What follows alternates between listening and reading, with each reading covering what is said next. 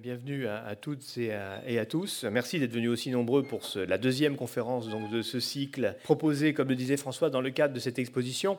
À vrai dire, le sujet que je vous propose aujourd'hui est un sujet qui est un petit peu un sujet répentir, puisque en fait c'est un sujet que nous aurions voulu aborder dans l'exposition et faute de place, en fait, nous n'avons pas pu créer une section dans l'exposition ou dans le catalogue consacrée à un, sujet qui me tenait un, peu personnellement à cœur et qui est en plus en phase avec des recherches que nous menons actuellement sur les collections du musée. Euh, vous aurez aussi la primeur de certaines découvertes très récemment faites dans nos, euh, dans, nos espaces, dans nos, réserves et dans nos salles. L'idée un petit peu qui, sous-tend cette intervention, c'est que le, luxe de l'armure, c'est la couleur. Bon, le terme est un petit peu brutal, mais vous allez voir en, grande partie que notre vision aujourd'hui des armures d'aujourd'hui est, souvent faussée du fait de l'absence d'un certain nombre de, certain de détails, d'un certain nombre d'ornements, justement, qui ont malheureusement disparu et qui n'ont pas survécu. Euh, avec le temps. Euh, on sait depuis assez longtemps que les sculptures antiques, les sculptures grecques ou les sculptures romaines étaient peintes. Là, vous avez une expérimentation, justement. Alors, ce sont souvent des, expérimentations qui paraissent assez brutales et assez surprenantes quand on les voit. Évidemment, on est habitué à du marbre blanc, du marbre immaculé, donc dans nos, dans nos musées. Euh, et la découverte des, couleurs que, dont on trouve quelquefois d'infimes traces, d'infimes traces de pigments donc sur ces marbres donne évidemment un regard tout à fait différent. On sait aussi depuis longtemps que nos cathédrales gothiques et, nos édifices religieux romans étaient également abondamment, peints grâce aux nombreuses traces qu'il en, subsiste et aux restitutions que l'on peut faire maintenant de ces monuments. Il en est un peu la même chose de l'armure euh, qui euh, nous est souvent parvenue sous cette forme-là et qui était peut-être à l'origine comme ceci. Là, vous avez en fait, bon, c'est un petit peu un, effet, euh, effet visuel un peu forcé, puisque je vous montre deux casques du XVIIe siècle, deux cabassets, qui sont des casques d'infanterie, en fait, utilisés à la fin du XVIe et au début du XVIIe siècle. Et là, vous voyez ces casques, qui sont des, casques assez, assez communs et assez courants, euh, donc en, acier blanc, euh, bon, sans doute assez décapés par des années de conservation dans des collections privées ou muséales et les décors qui, quelquefois, malheureusement, ils sont extrêmement peu nombreux, subsistent sur ces, euh, sur ces pièces, comme cette, euh, ce décor donc, euh, qui a vraisemblablement été exécuté à l'occasion de festivités à Venise, vous reconnaissez le long de Saint-Mars. C'est-à-dire que beaucoup de ces décors ont pu aussi être exécutés, non pas dès l'origine des pièces d'armure, mais dans le cadre de réutilisation de ces pièces d'armure, dans le cadre de fêtes, de carrousels, de festivités équestres, etc., qui ont souvent donné lieu à des déploiements décoratifs particulièrement, euh, particulièrement fastueux. La pratique de colorer les armures est une pratique ancienne dont on a des témoignages assez, euh, assez remarquables et assez décisifs dès, le Haut Moyen Âge. Ici, je vous montre un, monument qui est évidemment très, très célèbre, qui est la fameuse tapisserie de Bayeux, qui est, un monument en couleur en plus, qui est cette fameuse broderie de laine donc, qui raconte la conquête de l'Angleterre par, Guillaume le Conquérant et qui remonte à la fin du XIe siècle. Les représentations des guerriers sur la tapisserie de Bayeux sont assez standardisées et tout le monde porte à peu près qu'ils soient d'ailleurs normands ou saxons, portent à peu près les mêmes équipements. Mais il y a un certain nombre de personnages, trois ou quatre, qui se détachent dans l'ensemble du cycle de la broderie de Bayeux, avec des personnages sur lesquels visiblement les brodeurs ont voulu vraiment porter l'accent. C'est le cas de la représentation d'Odon. Odon, évêque de Bayeux, qui est un des compagnons de Guillaume le Conquérant euh, à l'occasion de la conquête de l'Angleterre, et qui est sans doute même si c'est remis en cause aujourd'hui, un des commanditaires probables de la broderie, ce qui explique qu'il a été particulièrement mis en valeur dans ce cycle, cet immense cycle donc euh, brodé. Et là, vous avez donc Odon, Odon qui rassemble l'armée euh, normande pour repartir à l'assaut donc face aux Saxons. Et il se trouve qu'il est doté d'une armure particulièrement fastueuse, puisque vous voyez qu'elle est, couverte de plaques d'écailles métalliques de forme triangulaire. Et ces écailles sont vraiment remarquables par le décor polychrome que vous avez dessus, puisque vous avez une véritable alternance de plaques qui sont manifestement rouges ou bleues, et qui contrastent avec le reste des armures portées par les autres combattants, qui sont laissées blancs. Et donc on a trois ou quatre représentations comme ça de cavaliers qui ont une armure particulièrement riche, avec visiblement un traitement coloré qui a été appliqué aux plaques métalliques, donc qui reconstituent leur, euh, leur armure de corps, leur protection. Il en reste malheureusement très peu de témoignages matériels. Une des plus anciennes armures portant ce type et cette, ce type de, de, contexture et ce type de décor est conservée dans un, dans un musée du Pays Basque, euh, un, musée, un musée espagnol. C'est le musée militaire de Avala en, Espagne, qui conserve une cuirasse d'écaille, alors qui n'est pas, pas très précisément datée. C'est une pièce qui est datée entre, entre le XIIIe et le XIVe siècle. Et vous pouvez constater que les, les écailles de cette armure ont reçu un traitement coloré, traitement qui a, qui qui peut-être été dénaturé aujourd'hui, puisque vous voyez que le traitement cuivreux est en fait devenu verdâtre ici, mais vous avez des bandes vertes qui alternent avec des bandes brunes de façon à créer véritablement une polychromie sur cette, euh, sur cette cuirasse. Malheureusement, les témoignages en sont évidemment très rares parce que ces couleurs appliquées. Alors, il pouvait s'agir de peinture, on, y reviendra tout à l'heure. Il pouvait s'agir également de traitements particuliers apportés au métal, notamment une pratique dont j'aurai l'occasion de vous reparler, qui est la pratique du bleuis, euh, qui est une pratique qui consiste à chauffer en fait la plaque de métal de façon à lui donner une teinte qui va du jaune au, violet foncé, si vous voulez. Et en fonction de la température que vous allez appliquer au métal, vous allez avoir des nuances différentes, qui peut aller du bleu, bleu violacé, vert, euh, vers le jaune, etc. C'est une pratique que l'on trouve notamment dans le, que l'on trouve décrite au XVIIe siècle sous le nom de verre d'eau, qui est un terme assez joli, assez poétique pour ce genre de pratique du métal bleui. Ce bleuissage du métal que l'on voit peut-être sur la broderie de Bayeux que je vous montrais à l'ouverture de cette conférence, consiste aussi à protéger le métal de l'oxydation, puisque ça crée une petite épiderme, si vous voulez, qui va protéger le métal, par contre qui est extrêmement fragile. C'est-à-dire que dès que vous astiquez le métal, vous retrouvez évidemment l'aspect blanc de l'acier, si vous voulez, euh, sa couleur, euh, sa couleur naturelle. Les linguistes qui s'intéressent au, langage et au vocabulaire militaire à l'époque médiévale se sont beaucoup penchés autour d'un mot qui désignerait peut-être ce genre de pratique et ce genre de, de pratique décorative appliquée au métal, qui est le mot safre. On parle beaucoup dans les chansons de gestes de broigne, c'est-à-dire ce type d'armure à écailles safrées. Safre, en fait, les étymologues pensent que ça vient de la couleur du saphir, et en fait, on donne à l'acier, si vous voulez, la couleur du saphir, en sachant que le saphir est soit une pierre bleue, soit une pierre jaune.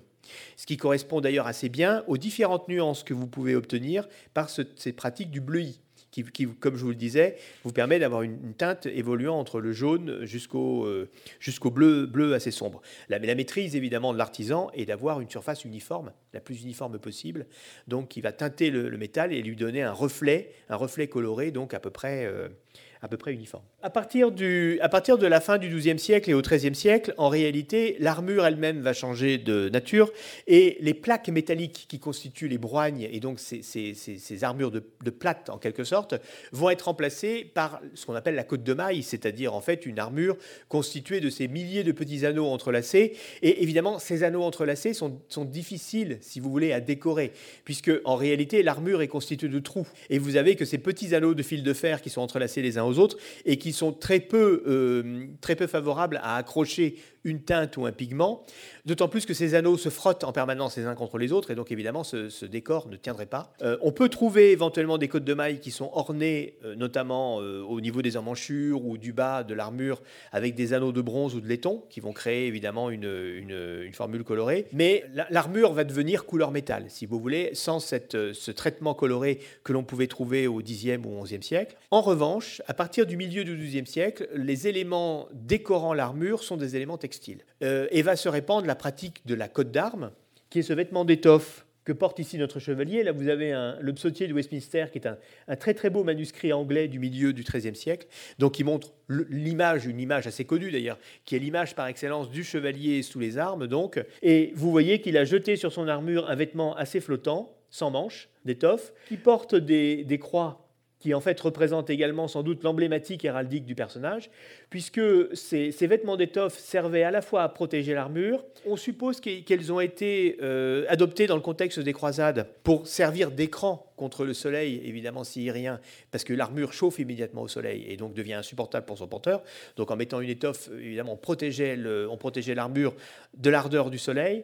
Et euh, il ne faut pas oublier que le milieu du XIIe siècle est aussi la période à laquelle, pendant laquelle se répand l'héraldique donc qui sont cette pratique des blasons qui vont identifier chacun des combattants. Et ces cotes d'armes vont être le support privilégié de cette héraldique, donc qui se déploie largement et qui représente une grande partie des couleurs en fait que portent les chevaliers sur leur, euh, sur leur poitrine, sur leur bouclier Quelquefois sur leur casque, vous voyez que le casque comporte certains décors en forme de couronne. Euh, on a quelques manuscrits qui indiquent que les casques étaient manifestement peints également aux couleurs des armoiries, donc de leurs porteurs. Alors ces garnitures d'étoffe vont rester dominantes jusqu'au début du XVe siècle. Je vous montre différentes pratiques. Là, ici, vous avez par exemple un, très très beau parement qui est sans doute le fragment d'un caparaçon aux armes d'Angleterre, brodé au XIVe siècle, qui vous donne une idée de la qualité de ces ornements textiles que l'on peut trouver sur les, par-dessus l'équipement militaire.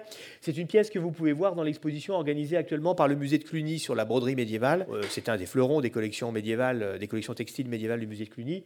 Et vous voyez donc ces léopards d'Angleterre qui sont qui sont brodés au, fil d'or euh, et à la soie colorée, donc euh, qui constituaient sans doute une couverture pour, un cheval, en fait, euh, donc avec un décor extrêmement soigné, qui vous donne une idée de la qualité de ces ornements textiles qui, recouvraient l'armure. les contes princiers médiévaux, d'ailleurs, consacre des, colonnes et des lignes à ces ornements textiles qui représentent souvent la part la plus forte du budget de l'apparat princier.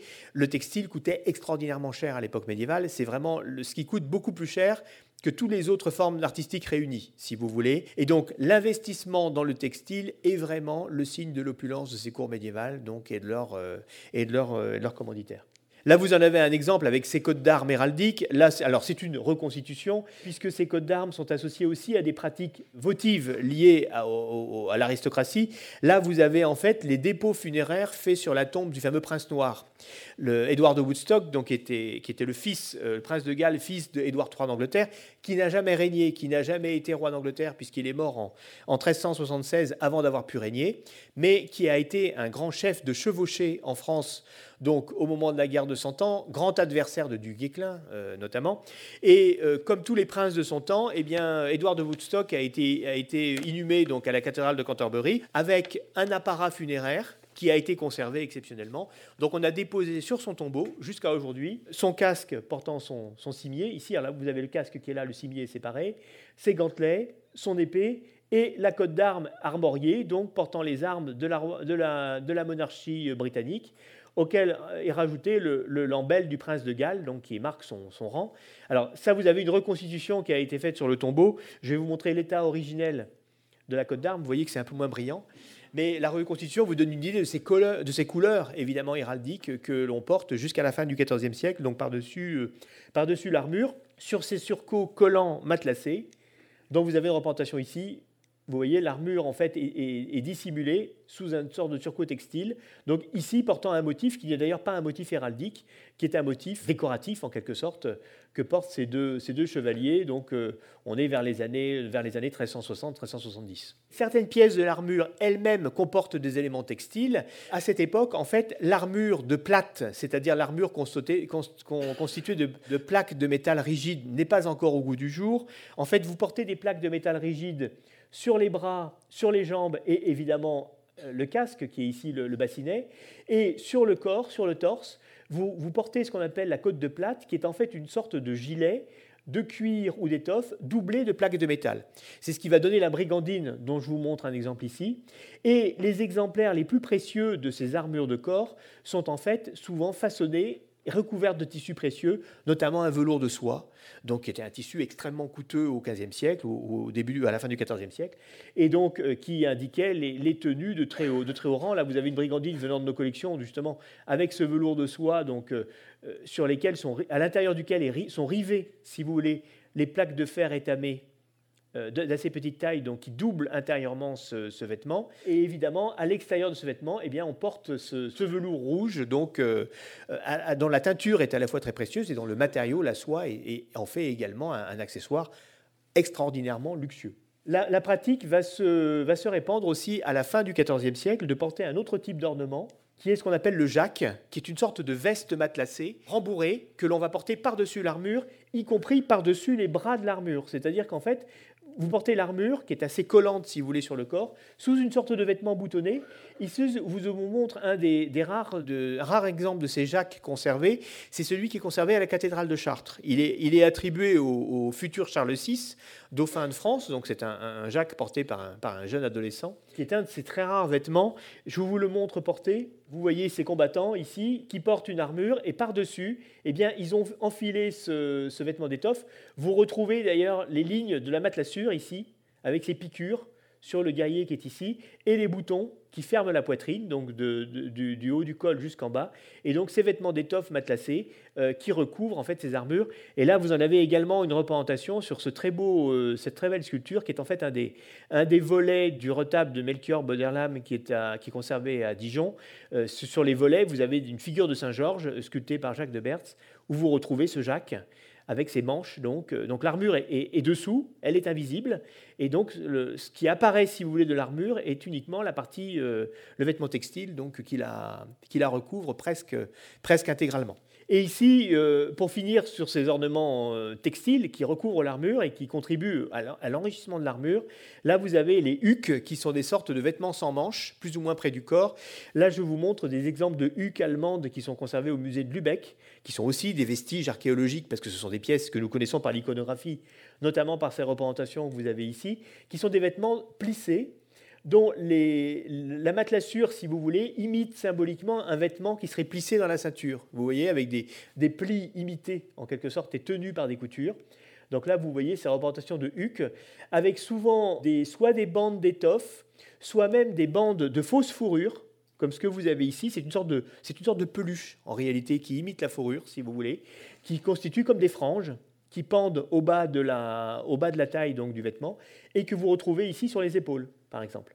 Des vêtements qui sont vraiment conçus pour être vêtus par-dessus l'armure, en quelque sorte, pour enrichir l'armure et donner une couleur, euh, une couleur à l'armure. Voilà, vous voyez le détail de ces hucs donc, qui sont piqués, en fait, qui ressemblent en fait à une, à une doudoune, si vous voulez, d'aujourd'hui, en réalité, mais euh, évidemment dans des matériaux, dans des matériaux précieux, soit du satin de soie, soit du velours de soie. Cette pratique de l'ornement textile sur l'armure, évidemment, se poursuit assez longtemps. Là, je vous montre les garnitures réalisées pour l'archiduc Ferdinand II de Tyrol. Ferdinand II de Tyrol était à la fois bon, un archiduc, frère de, frère de l'empereur, et en plus un très grand collectionneur d'armures, puisqu'il a réuni un ensemble assez fabuleux d'armures appartenant au, grand prince de son temps, donc dans son château d'Ambras, près d'Innsbruck. Pour son usage personnel, Ferdinand II s'était fait réaliser des garnitures, en grande partie constituées de textile, même si vous voyez que le textile recouvre également les casques puisque vous avez des casques qui sont recouverts de velours.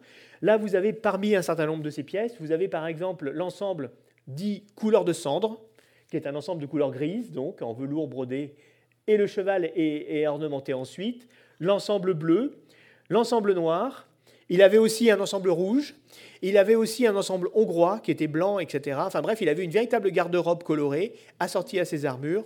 Donc il lui permettait de s'habiller, lui et ses montures, donc euh, conformément aux, humeurs du temps ou aux couleurs qu'il souhaitait, euh, souhaitait déployer. Voilà. Bon, c'est un ensemble extraordinaire par, sa qualité et par le fait qu'il soit parvenu évidemment jusqu'à nous. C'est un ensemble qui est conservé actuellement au musée de, Vienne, au Kunsthistorisches Museum à Vienne, mais qui vous donne une idée de cet apparat coloré dont malheureusement nous conservons malheureusement très peu d'exemples en fait pour d'autres princes contemporains. Et cette pratique de l'ornement textile perdure même jusqu'à presque jusqu'à la fin finalement de l'usage de l'armure. Là, je vous montre une gravure de Jacob de Guen, qui est un graveur qui a, fait des, séries de gravures au début du XVIIe siècle montrant des combattants de son temps. Là, c'est un traité équestre qu'il a, qu'il a ornementé, qu'il a illustré. Et vous voyez un cavalier portant une armure qui sont ces armures dites de coracier, c'est-à-dire ces armures souvent assez mal finies d'ailleurs que portaient les cavaliers euh, au début du XVIIe siècle, alors que l'armure est quasiment en voie d'abandon. Mais il a par-dessus son armure une casaque à manches pendantes, donc qui est revêtue, alors qui a des trous pour pouvoir passer les épaulières et qui constitue un ornement donc euh, supplémentaire qui vient par-dessus l'armure pour donner un élément coloré à l'armure. Alors, ce sont des Kazakhs qui, ont, qui avaient souvent un rôle distinctif, c'est-à-dire que, en fonction de l'unité à laquelle vous apparteniez ou du parti auquel vous apparteniez, eh bien, elle était évidemment colorée. Donc, ce sont un petit peu les premiers uniformes si vous voulez, qui apparaissent sous la forme de ces Kazakhs. Euh, on, a une, anecdote rapportée par Brantôme qui raconte notamment que Catherine de Médicis avait vu un jour euh, les troupes du prince de Condé défiler devant elle, prince de Condé qui était un des chefs du parti protestant, et elle s'était moquée d'eux, elle les avait traités de meuniers parce qu'ils étaient équipés de casaques blanches. La couleur blanche étant la couleur du parti protestant. Donc euh, voilà, et on peut imaginer les cavaliers du, prince de Condé ayant des casaques de ce type-là, blanches, donc taillées en drap blanc, qui constituaient la, couleur distinctive, si vous voulez, de cette, de cette unité. L'armure complète, c'est-à-dire l'armure entièrement constituée de métal blanc poli, en fait, ne se répand qu'assez tard à l'époque médiévale. Elle se répand en fait à la fin du XIVe siècle. Là, vous avez la première cuirasse, une des premières cuirasses connues, qui est une cuirasse qui est conservée au château de Chourbourg dans le nord de l'Italie, qui vient d'une collection privée. Et, là, vous avez la plus ancienne armure complète que nous ayons, qui est une armure qui a appartenu à, un électeur palatin au milieu du XVe siècle, qui s'est fait réaliser dans un grand atelier milanais, une armure à la française. Donc ça vous donne en gros l'idéal de l'armure française au milieu du XVe siècle. Donc une, une pièce que nous avons eu le plaisir d'accueillir ici, d'ailleurs au musée de l'armée en 2015 à l'occasion de l'exposition euh, d'Azincourt à Marignan, qui vous marque, si vous voulez, la naissance d'une nouvelle esthétique de l'armure, c'est-à-dire que, en gros, ces parements colorés et ces accessoires colorés qui auparavant recouvraient l'armure ont tendance à s'estomper.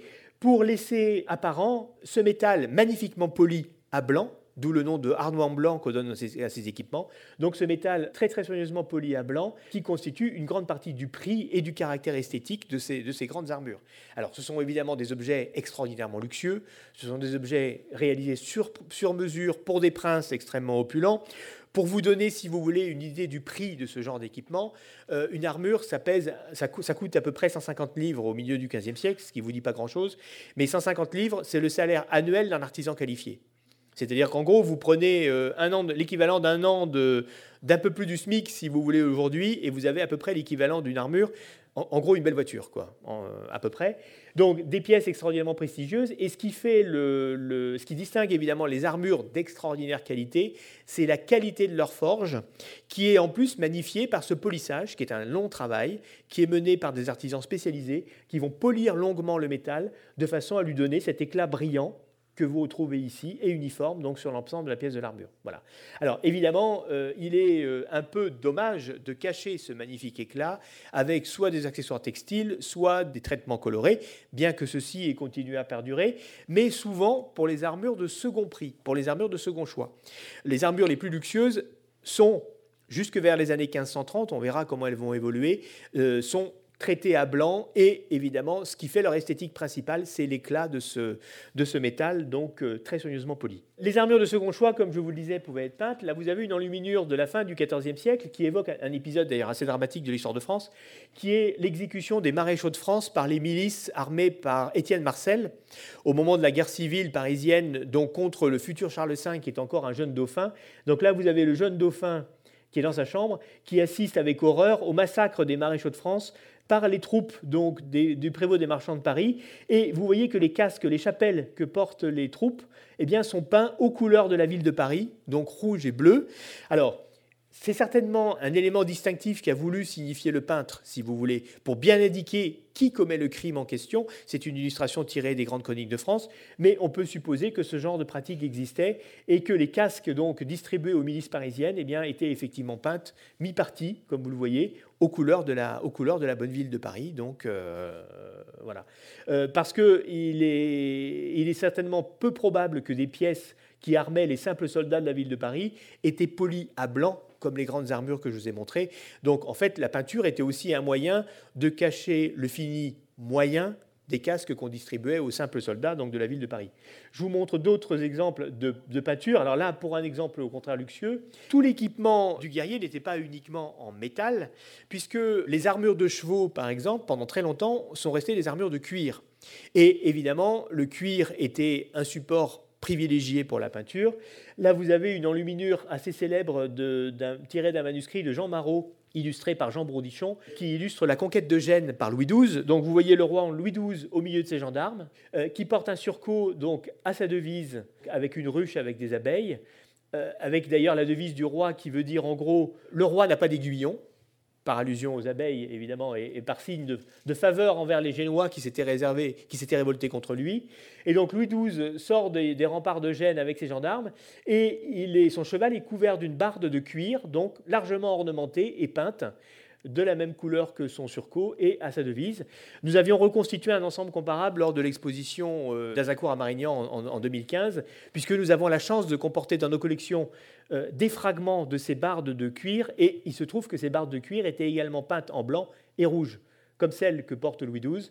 Donc nous avions juste reconstitué la jupette et installé un mannequin complet, donc qui vous donne une idée de cet apparat guerrier et coloré, des guerriers équipés avec ces, revêtements en cuir peint qui sont évidemment des supports particuliers pour la, pour la peinture. Une grande partie des peintres que nous connaissons d'ailleurs euh, à cette période, que ce soit des peintres comme Bourdichon, comme Jean Fouquet, même les peintres qui étaient au service des ducs de Bourgogne, ont collaboré à ce genre de travaux. Beaucoup de ces peintres recevaient d'ailleurs le titre de peintre et valet de chambre du seigneur, du roi ou du duc, parce qu'ils étaient aussi attachés à l'apparat de la garde-robe du prince, et en dehors des tableaux de chevalet qu'ils exécutaient, eh bien, ils étaient aussi chargés de menus travaux, comme peindre des bannières, peindre des housses de chevaux, peindre des chariots, peindre des boucliers. Bref, on a souvent dans les contes des descriptifs de travaux qui nous paraissent aujourd'hui mineurs, qui sont en fait ces travaux auxquels les grands peintres enlumineurs ou les grands peintres de, panneaux sur bois étaient, aussi assujettis.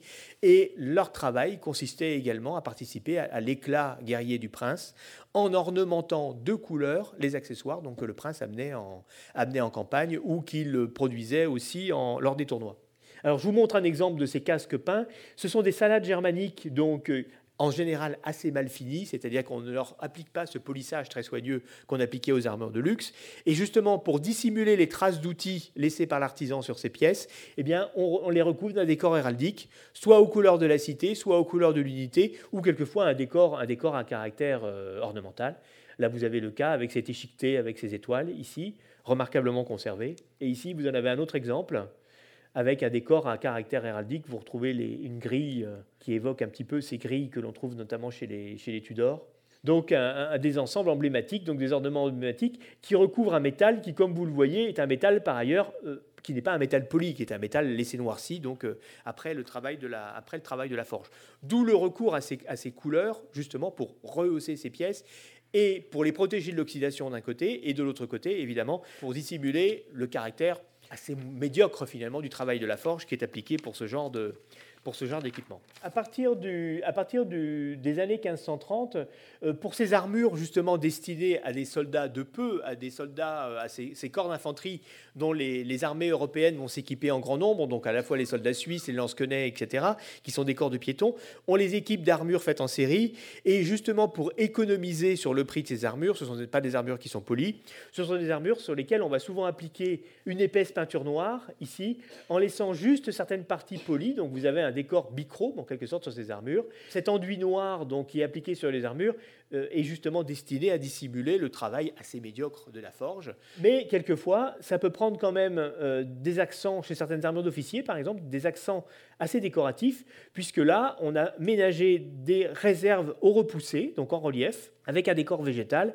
et le fond est noirci de façon à créer un contraste très brutal, blanc et noir, donc sur ces armures décoratives qui évidemment permettaient à l'officier d'être tout de suite repérable, tout de suite visible, si vous voulez, au milieu d'un corps de fantassins équipé de ces armures, euh, de ces armures noires et blanches. Et cette, euh, cette, pratique donc de peindre les armures en noir, qui est au départ une pratique réservée aux armures les plus économiques, euh, les moins soignées, les moins luxueuses, si vous voulez, cette pratique va devenir une véritable mode dans les années 1530, puisque un certain nombre de grands personnages ne vont pas euh, mépriser, se faire équiper d'armures noircies également. Là, je vous montre par exemple une armure qui fait partie de nos collections, qui est l'armure de l'électeur palatin Otto Henri, qui est une armure qui date des années 1530-33, qui se fait réaliser une grande garniture dont nous avons la plupart des pièces. Donc une garniture pour lui et son cheval. C'est un homme qui était particulièrement massif, il, pesait 120 kg et donc il avait une armure à la largeur de sa stature. Et donc euh, son armure est dorée, parce que c'est quand même un prince, et noirci. Donc, euh, il y a une sorte de, volonté, si vous voulez, de, mimétisme avec ces simples soldats en, en, accaparant ce décor noirci qui est considéré comme un, signe de virilité guerrière, en quelque sorte, à cette époque. Et vous en, vous en, trouvez un autre exemple à droite avec une armure ayant appartenu à Anne de Montmorency, connétable de France, qui lui aussi porte au combat une armure noircie avec des ornements dorés. Le caractère dépréciatif de ces armures noircies perd cette dimension, euh, cette dimension défavorable, si vous voulez, au XVIe siècle, où un certain nombre de princes trouvent bon de s'équiper également d'armures euh, noircies. Le noir n'est pas uniquement la, la, couleur utilisée, puisque là, vous avez des exemples justement d'armures peintes. Euh, on en voit malheureusement très très peu parce que ces décors ont souvent été décapés au gré des entretiens successifs auxquels ces pièces ont été, dont ces pièces ont été l'objet, soit dans les collections princières où elles étaient conservées, soit malheureusement dans les musées où elles ont été abritées. Je vous en montrerai un exemple tout à l'heure. Là, vous avez deux ensembles qui ont été réalisés par un grand armurier de, Nuremberg qui s'appelle Kunstlochner. Kunstlochner a, été, a reçu commande d'une armure pour homme et cheval qui a été réalisée pour euh, le roi Sigismond II Auguste de Pologne. Donc on est vers les années 1550. Et vous voyez que cette armure est entièrement ornée de peintures blanches et noires ou de peintures noires avec des décors blancs de façon à imiter, si vous voulez, un décor polychrome dont on trouve l'équivalent sur des reliures contemporaines, ce qui peut paraître assez, étonnant, ce décor géométrique, mais que vous retrouvez sur des reliures, avec évidemment de la dorure qui orne les bandes qui cernent chacune des pièces de l'armure mais un décor coloré, donc assez, euh, visible, qui nous a miraculeusement été préservé. C'est un grand ensemble qui est conservé au Livrus-Kammaren à Stockholm. Et à droite, vous avez un ensemble également, dont je ne vous montre qu'un des éléments, qui est une armure également extrêmement étonnante, qui a été réalisée toujours par Kunstlochner, qui s'était fait, semble-t-il, une spécialité de ces armures décorées de peinture, pour Nicolas IV Radziwill, qui s'est fait réaliser une armure également avec un décor sur fond blanc, et avec des décors d'entrelacs bleu, or et rouge, donc sur ce fond blanc, toujours imitant un, décor textile ou un décor euh, proche de celui de la reliure. Ce n'est qu'une des parties de cette garniture parce qu'il avait également, là c'est une demi-armure si vous voulez, il avait également un équipement complet de joutes orné du même motif, un équipement pour le cheval orné du même motif. Nous possédons d'ailleurs dans les collections du musée de l'armée une, une, salade qui est un casque de joute orné de ce type de décor. Euh, mais qui est actuellement en prêt à Vilnius, puisqu'il y a une exposition sur les Radziwill donc à, Vilnius, et donc nous avons prêté cette pièce. Mais, euh, et je pense que cette pièce de Vienne, d'ailleurs, est, présentée là-bas également à, cette occasion. Mais c'est un des, exemples très connus et malheureusement très rarissimes donc de ces armures peintes qui vous donnent une idée des fastes colorés euh, qui pouvaient être appliqués sur ce genre de, sur ce genre de pièces. En Italie, la polychromie. Alors, pendant très longtemps, les armures euh, italiennes euh, sont des armures polies à blanc, donc comme la grande armure de Missaglia, la grande armure toute blanche que je vous ai montré tout à l'heure. Et en fait, la mode d'un décor polychrome sur les armures va se répandre à partir des années 1530 dans le courant de ce qu'on appelle la Grande Maniera, qui est un mouvement euh, qui en fait est la transcription, si vous voulez, de l'art maniériste dans le domaine de l'armure. Et le principe va être de transformer des héros guerriers en héros de l'Antiquité grecque et romaine, avec des décors en relief sur les armures et également une polychromie des matériaux utilisés. Donc le métal va être noirci, bruni, bleui, doré, argenté, et de façon à créer un véritable chatoiement décoratif, si vous voulez, sur ces objets.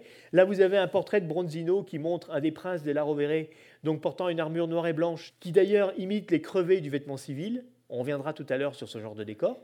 Nous avons des versions de ce tableau où l'armure en fait est vert et blanche. Euh, là, elle apparaît noire, mais nous avons d'autres versions de ce tableau où elle est vert et, vert et blanche. Ici, vous avez une de ces grandes réalisations italiennes, qui est l'armure d'Alexandre Farnèse, qui est une armure qui a été réalisée dans les années 1575-80, où vous avez justement le summum de ce décor polychrome, donc or, argent, acier bruni, acier noirci, acier doré, avec un décor en relief qui transforme, si vous voulez, la figure du guerrier en une figure fantastique. Alors, nous ne sommes plus du tout dans des armures de combat. Nous sommes dans des armures euh, vraiment destinées à l'apparat. D'ailleurs, ce type de décor en relief que vous avez ici a tendance à fragiliser l'armure et à la rendre du coup moins efficace, si vous voulez, pour une action guerrière. Donc on est vraiment, avec ces grands décors polychromes italiens, on est vraiment dans le début de l'armure euh, de l'armure euh, d'apparat, si vous voulez, alors que toutes les pièces que je vous ai montrées jusque-là étaient des pièces qui étaient vraiment, malgré la qualité de leur décor, conçues pour une utilisation guerrière. Le, décor, si vous voulez, n'est pas antinomique avec une utilisation euh, guerrière. Je vous montre le summum de ces décors maniéristes. Là, nous ne sommes plus en Italie, nous sommes en France, avec des pièces qui sont conservées au musée du Louvre, donc vous pouvez voir là-bas, qui est un, ensemble donc constitué d'un casque et d'un bouclier réalisé pour Charles IX, futur roi de France, roi de France, donc Là, nous sommes dans un ensemble qui est non seulement repoussé, mais en plus émaillé. C'est-à-dire que le métal est recouvert d'émail, donc euh, de façon à créer un décor polychrome extraordinairement riche, extraordinairement fragile également, parce qu'il n'est absolument pas question de, risquer ce genre de pièces sur le champ de bataille. Euh, ce sont vraiment des pièces d'apparat extraordinairement rares d'ailleurs par leur traitement. Là, vous voyez le détail de ce décor. Avec sur les plaques, sur les côtés, vous avez ce qu'on appelle des émaux de pliques, qui sont en fait des émaux cloisonnés avec des petites cloisons d'or remplies de verre translucide, donc ici sur le bord. Et sur le reste, vous avez de l'émail, également de l'émail translucide sur or, qui crée des nuances, donc vertes, bleu, rouge, etc. Euh, comme, comme si des joyaux, si vous voulez, étaient enchâssés dans l'armure. On est dans un ensemble absolument extraordinaire royale, rarissime. C'est d'ailleurs une des, et c'est un peu paradoxal, une des seules armures françaises de cette époque dont on connaît le nom, parce qu'on a retrouvé la facture de cet ensemble qui est signée d'un certain Pierre Redon, qui est un orfèvre dont on ne connaît pas d'ailleurs d'autres réalisations, et qui a réalisé cet ensemble donc pour Charles IX, roi de France. Un ensemble vraiment rarissime. Il en existait certainement d'autres exemples, je vais vous en montrer des indices. Mais ce décor émaillé était quand même un décor euh, qui, demandait un savoir-faire extrêmement maîtrisé, puisque, euh, évidemment, pour obtenir, si vous voulez, l'émaillage, en fait, l'émail, si vous voulez, c'est une poudre de verre qui va être répartie dans, les cavités en fait ménagées dans le décor, et le tout ensuite doit être passé au four différentes fois, de façon à faire cuire chacune des couleurs. Donc c'est un, processus extrêmement long, si vous voulez, pour réussir à vitrifier ainsi ces poudres colorées euh, le tout suivi d'un polissage, d'une dorure, d'un travail à la ciselure.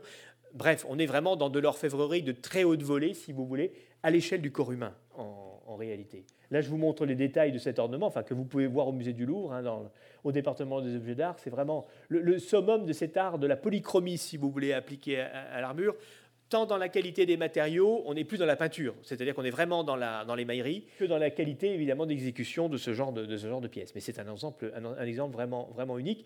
Nous avons des armes émaillées, nous avons des épées, notamment à garde émaillée. Vous pouvez en voir une même plusieurs dans l'exposition Les canons de l'élégance que nous, que nous vous proposons actuellement, mais euh, évidemment ce degré de perfection dans le domaine de l'armure est, assez unique. Là, je vous montre une armure qui est une armure conservée dans nos collections, euh, qui est en fait ce qu'on appelle une garniture, c'est-à-dire un ensemble de pièces d'armure qui, combinées entre elles, peut permettre d'adapter l'armure à différentes utilisations. Cette armure, en fait, était constituée de plusieurs pièces permettant de monter une armure de guerre, une armure de combat à cheval, de joute à cheval, vous aviez un renfort sur l'épaule qui permettait de protéger l'épaule gauche, donc ici vous avez nu, ici avec un renfort supplémentaire, et avec des jambes un peu plus articulées, donc pour la guerre à cheval, et également un ensemble de, un ensemble de combat à pied, avec un casque renforcé, des bras symétriques, et on enlève les jambes qu'on remplace par des tassettes prolongées. Le détail que je voudrais vous montrer, en fait, donc là vous avez les trois étapes de l'armure si vous voulez représenter. Une armure qui aujourd'hui est blanche et or, je voudrais vous montrer ce détail-là, c'est-à-dire les tassettes, c'est-à-dire ces lames articulées qui sont ici. Il est arrivé à cette armure un destin un petit peu original, c'est-à-dire que cette armure faisait partie des collections du musée d'artillerie. Et au moment de la défaite de Napoléon à Waterloo, eh bien, les Alliés sont venus à Paris, donc se sont servis dans les collections du musée d'artillerie, et notamment les Anglais, alors pour des raisons assez inexplicables, ont récupéré les fragments de cette armure, notamment ces tassettes, qui nous ont été redonnés en dépôt par les Royal Armories, donc euh, nos collègues, euh, nos collègues anglais. Or, il se trouve que, alors que l'armure a subi des nettoyages un peu intensifs, si vous voulez, ici au musée d'artillerie, alors qu'elle était conservée dans le musée, c'est le sort de beaucoup des pièces, malheureusement, qui nous sont conservées aujourd'hui, eh bien, les tassettes, quant à elles, ont conservé une partie de leur décor originel. Je vais vous montrer un détail de ces tassettes. Le métal était en fait bruni, avec une sorte de, traitement brun violacé, si vous voulez, qui recouvrait le métal, et avec des bandes manifestement émaillées, noires, qui en fait alternaient. Si vous avez des bandes gravées, et en examinant cette armure de très près, nous nous sommes rendus compte en fait de vestiges d'émail rouge qui couraient en fait parmi les rinceaux de cette, de cette armure. Donc j'ai essayé de faire une petite reconstitution du décor originel de cette armure. Vous allez voir, ça pique un peu les yeux. Voilà l'armure telle qu'elle est actuellement c'est-à-dire qu'elle a été décapée. Et voici sans doute une petite reconstitution graphique, si vous voulez, de l'allure que devait avoir cette armure à l'origine. Donc un traitement coloré qui imitait l'émail, parce qu'on a à la fois de la peinture, et en fait ici, par exemple, ce que l'on a on, a, on a prélevé un petit échantillon de ce revêtement. En fait, c'est une sorte de vernis coloré qui n'est pas émaillé, qui est sensible au solvant, si vous voulez. C'est une sorte de, de lac, si vous voulez, coloré, translucide, qui était posé en fait sur la dorure. Et la dorure, évidemment, en créant un reflet, faisait ressortir, si vous voulez, la translucidité du matériau. Voilà. Donc on est plus dans une sorte de faux émail peint sur une armure. Et c'est une des découvertes qui a été faite récemment par une, jeune chercheure qui est en train de travailler sur les armures de la collection, Marina, Marina Vialon, qui est en train de faire une étude sur les armures françaises du musée de l'armée, et notamment sur un certain nombre d'armures réalisées à la cour des Valois. Je vais vous en montrer d'autres exemples. Et en examinant de près ces pièces, on s'est rendu compte que des armures qui nous étaient connues sous leur aspect actuel, c'est-à-dire blanc et or, globalement, euh, eh bien, en fait, récélaient des décors colorés totalement insoupçonnés jusque-là. Ici, vous avez une armure qui a été offerte par le, duc euh, Charles-Emmanuel de Savoie à un électeur de Saxe, armure qui est conservée à Dresde, que nous avions d'ailleurs fait venir lors d'une grande exposition ici en 2011. C'est une armure française qui a été offerte par le duc de Savoie, donc à l'électeur de Saxe. Il se trouve que dans les anciens inventaires de la collection d'armes de la Rustkammer de, de Dresde, on, s'est rendu compte qu'un inventaire, une version d'un inventaire datant du début du XVIIe siècle, indiquait que cette armure était ornée de représentations de fruits traités en toutes couleurs. Et effectivement, vous avez des grappes et des guirlandes de fruits qui ornent donc le décor repoussé de cette armure. Et il est fort vraisemblable que cette armure ait eu un décor imitant l'émail, un décor coloré comme celui que je vous ai montré sur l'armure de Charles IX, décor qui a disparu aujourd'hui, dont il ne reste quasiment aucun fragment. Ici, je vous montre une autre armure française de la même époque, qui est une armure qui est un cadeau qui aurait été fait par Henri III à l'empereur Maximilien. Quand Henri III est revenu de Pologne, en fait, il, a été reçu à Vienne, donc, et il aurait laissé une de ses armures à, Vienne, donc c'est une armure française. Et il se trouve que dans une version récemment retrouvée d'un ancien inventaire de l'armurerie impériale, eh notre collègue Stéphane Krauss à Vienne euh, nous a signalé que cette armure était aussi décrite comme ayant des ornements colorés malheureusement invisible aujourd'hui. Mais donc, il faut imaginer ces armures avec un vernis coloré, malheureusement très éphémère et très fragile, qui donnait un caractère euh, assez chatoyant, beaucoup plus chatoyant que cette armure simplement dorée que vous avez, euh, que vous avez aujourd'hui. Et ici, pour finir, je vous montre quatre armures qui sont conservées dans la collection du musée de l'armée, qui sont les armures ayant appartenu aux, quatre frères valois, donc dont trois ont régné, trois ont été rois de France, donc François II, Charles IX et Henri III, enfants d'Henri II et de Catherine de Médicis. L'armure d'enfant a peut-être appartenu à un de ces princes ou est une armure qui a appartenu au quatrième frère, qui est François d'Alençon, qui n'a pas, été, euh, pas été roi de France. Et euh, ce sont des armures dont le décor gravé et doré imite en fait les textiles du temps. Et nous nous sommes rendus compte, Marina Vialon, qui a travaillé sur ces pièces de collection, s'est rendu compte en observant l'armure de Charles IX que vous avez ici, eh bien que cette armure qui est ornée de bandes gravées et dorées comportait d'infimes traces d'émail enfin de vernis coloré. Je vous ai montré une petite reconstitution, c'est-à-dire que vous avez des bandes ornées de fleurs de lys, qui se détachait sur un fond blanc. On a trouvé des traces très très infimes d'un empattement blanc, si vous voulez, opaque, sur lequel ces fleurs de lys se, détachaient, et des décors de fleurettes rouges avec des, avec des végétaux verts, donc, qui étaient imités avec une sorte de vernis coloré vert et rouge, qui donnait un caractère floral, en quelque sorte, à cette armure, qui nous apparaît aujourd'hui entièrement dorée. C'est un peu la conclusion de cet exposé, c'est-à-dire méfiance quand vous voyez une armure. Euh, ces grandes armures brillantes euh, en acier blanc ont pu recevoir un décor coloré et quelquefois, même en réexaminant des grandes armures d'apparat, on peut avoir des surprises. On redécouvre ainsi un traitement coloré qui nous était inconnu, euh, sur lequel on va approfondir nos recherches. À vrai dire, c'est un peu une avant-première que je vous propose aujourd'hui, puisque ces recherches ne sont pas encore publiées. Nous avons un projet d'exposition pour 2022 au, musée de l'armée, qui, qui, sera une exposition consacrée aux guerres de religion, au cours de laquelle nous allons déployer évidemment ces grandes armures liés à la cour des Valois. Et un des objectifs de l'exposition est de montrer aussi les fastes de la cour des Valois, notamment les fastes militaires de la cour des Valois, et peut-être d'approfondir ces révélations autour du traitement coloré de ces armures françaises de luxe au XVIe siècle, donc, qui donnait un caractère extrêmement frais finalement à ces, guerriers qui s'entretuaient euh, joyeusement pour des questions de religion pendant une des périodes les plus troublées de l'histoire de France. Voilà. Merci pour votre attention.